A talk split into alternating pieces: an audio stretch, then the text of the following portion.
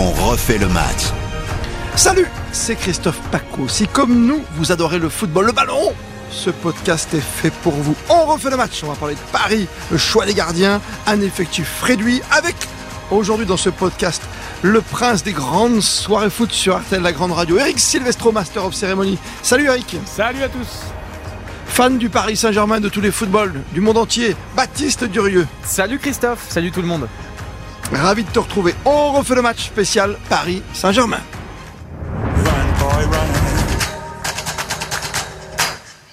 On commence par les choix, messieurs. Il faut en faire quand on est un entraîneur français pour s'imposer devant tant de stars, c'est plus de stars et ce grand effectif du Paris Saint-Germain. Donnarumma, euh, ça va le faire et Navas, ça va être compliqué. C'est un peu ça. C'est ce qu'on se dit aujourd'hui, Eric. Bah, Donnarumma, choix numéro 1, ça y est, c'est établi euh, par la direction du Paris Saint-Germain. Christophe Galtier avait d'ores et déjà prévenu lors de sa conférence de présentation que contrairement à Mauricio Pochettino, il avait l'habitude de désigner un numéro 1 et un numéro 2.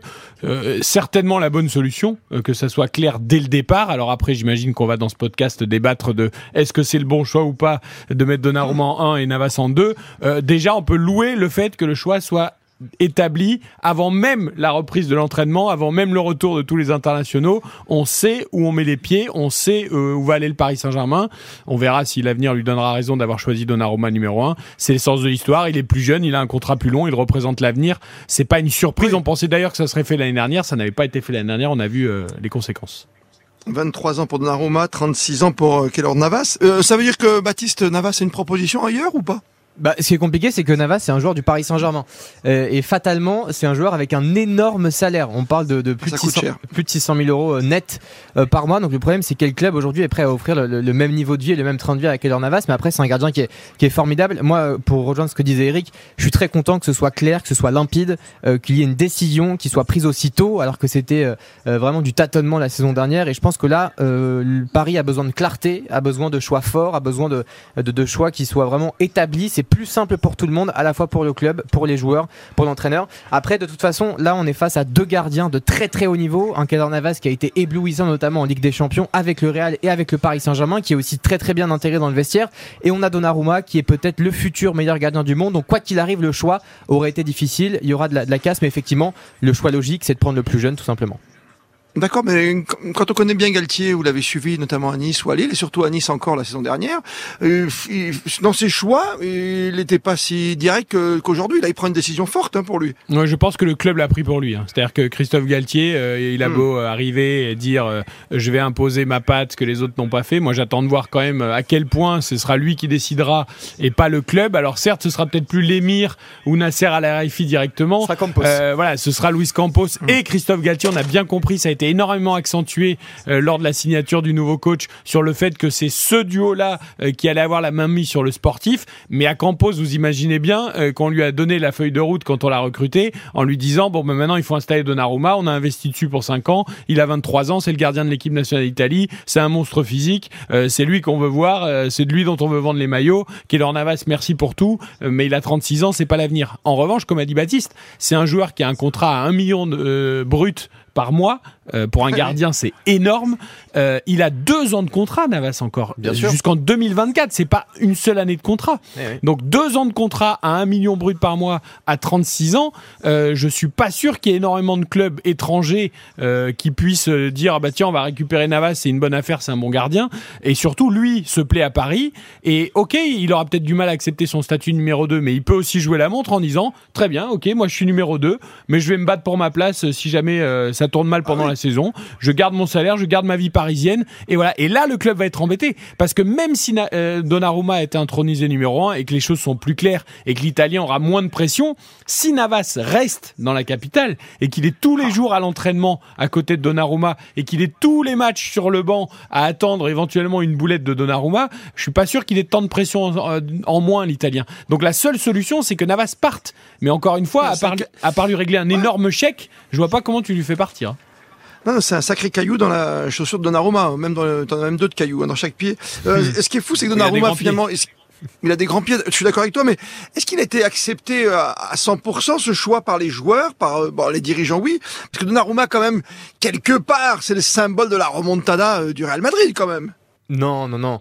C'est euh, ah, non, mais t'es sûr que j'allais titiller ton esprit parisien ah, Pas du tout, mais il y a une faillite collective. Euh, je peux vous dire qu'il y a, d'autres joueurs qui, qui, ont été euh, pointés du doigt. On pense à Marquinhos notamment, qui s'est complètement liquéfié et s'abordait sur ce match-là, lui qui est irréprochable d'habitude. Donc non, non, c'est, il porte pas ça en lui du tout. Après voilà, je sais que Navas était vraiment très très bien intégré, qu'il était très important pour le groupe, bien au-delà de ses performances sur le sur le terrain.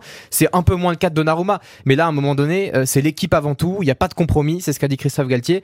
Donc il faut faire des choix importants. Après moi, ce que ce, j'aimerais juste insister sur un point, c'est que Galtier a aussi dit qu'il y avait un mérite sportif. C'est-à-dire qu'effectivement, on démarre la hmm. saison avec un numéro 1 et un numéro 2. Mais si Donnarumma est pas bon et si Navas est très bon, ça peut tout à fait s'inverser. C'est une possibilité. Ouais, sauf s'il s'en va avant. Tu as raison. C'est ah, le début de la saison. bien sûr. Après, il faut toujours rappeler que Donnarumma considère qu'il n'est pas responsable sur ce qui s'est passé contre le Real Madrid, puisque lui continue de marteler à chaque fois qu'on lui reparle de ça qu'il y avait faute de Karim Benzema. Donc, c'est pas le genre mm. de garçon qui doute Donnarumma parce qu'il n'en est pas à sa première boulette. C'est d'ailleurs son point faible. C'est un gardien qui est exceptionnel, qui a quand même eu le prix également Lev Yashin du, meilleur gardien du monde. Donc, au niveau de, de ses capacités dans les buts, personne ne les remet en cause. Mais c'est un gardien qui parfois, justement, par excès de confiance, il a ce grand gabarit, il roule un peu, c'est un Italien en plus, voilà, il, il bombe le torse il roule des épaules, il est ah. hyper impressionnant. Un peu comme vous, Eric. Ah ouais, un peu comme moi. oui, c'est quelques centimètres de moins, enfin en largeur un peu plus, mais pas en hauteur. Euh, mais non, mais du coup, lui, il ne doute de rien, ce garçon. Et, et, et, son point faible, c'est justement ses erreurs qu'il commet régulièrement. Il en a encore commis aussi avec l'équipe nationale après celle du Real Madrid. Donc il apprend pas forcément de ses erreurs. Il a que 23 ans, vous allez me dire, ça a peut-être changé. Mais t'es pas assurance touriste par rapport à ça. En revanche, après, quand il est bien, euh, il sort des arrêts euh, monstrueux. Que même Navas sans doute ne sort pas. Pour conclure, c'est un choix fort, on l'a bien compris, de Galtier. Autre choix fort, peut-être pour euh, rapidement, c'est quoi? C'est le fait qu'il y aura, pas de l'offre ou il y aura un énorme offre le plus tôt? C'est quoi? C'est un effectif réduit pour démarrer la saison? Oui, tout à fait. C'est le fait euh, d'avoir euh, dit ce que jamais Pochettino n'avait dit. C'est qu'il y a X joueurs qui sont sous contrat, qui ne jouent pas. Galtier a insisté pour dire qu'un joueur qui ne joue pas est un joueur malheureux et c'est presque quelque chose qui est de l'ordre d'un cancer pour un effectif et qu'il fallait absolument, vitalement réduire l'effectif. Et ça c'est extrêmement important mais quitte à être cruel parfois avec certains joueurs effectivement un loft c'est difficile. Campos l'a fait mais à un moment donné il faut pas faire dans la demi-mesure il faut prendre des décisions. Et je pense que tous ces, ces, joueurs là qui ne jouent pas il faut s'en séparer au plus vite. Mais encore une fois c'est une décision plus de Campos que de Galtier cette histoire de loft parce que les entraîneurs aiment bien quand même avoir beaucoup de solutions à leur disposition et notamment s'il y a des pépins euh, même si là c'est vrai qu'à Paris il y en a trop. Et puis le problème du loft c'est toujours le même. C'est ok il y aura un loft. Ok on dira aux joueurs cette année il y a aucun espoir pour vous euh, mais si le joueur vous dit, ben moi j'ai un contrat, euh, je reste là, ben, vous pouvez le mettre dans le loft autant que vous voulez. Ah, euh, je suis pas. Alors, la petite chance du Paris Saint-Germain, comme pour beaucoup d'autres clubs, on l'a vu avec Radonjic notamment à Marseille, qui est parti en pré au Torino, c'est qu'il y a la Coupe du Monde à la fin de l'année et certains internationaux, on va dire de de, de, de milieu de plan, euh, vont vouloir quand même se donner une chance de jouer la Coupe du Monde.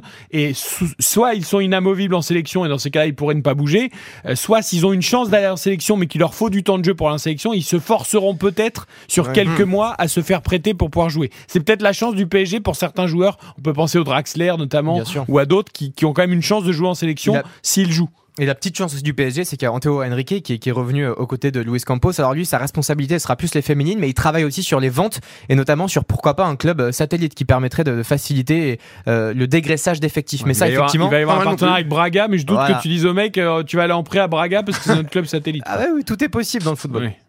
Ouais, ça reste le PSG dans la Ligue 1, la Ligue des Talents. Comme vous d'ailleurs, messieurs. Baptiste Durieux, Eric Silvestro. Merci messieurs. Et ce podcast est à retrouver sans modération sur l'appli RTL.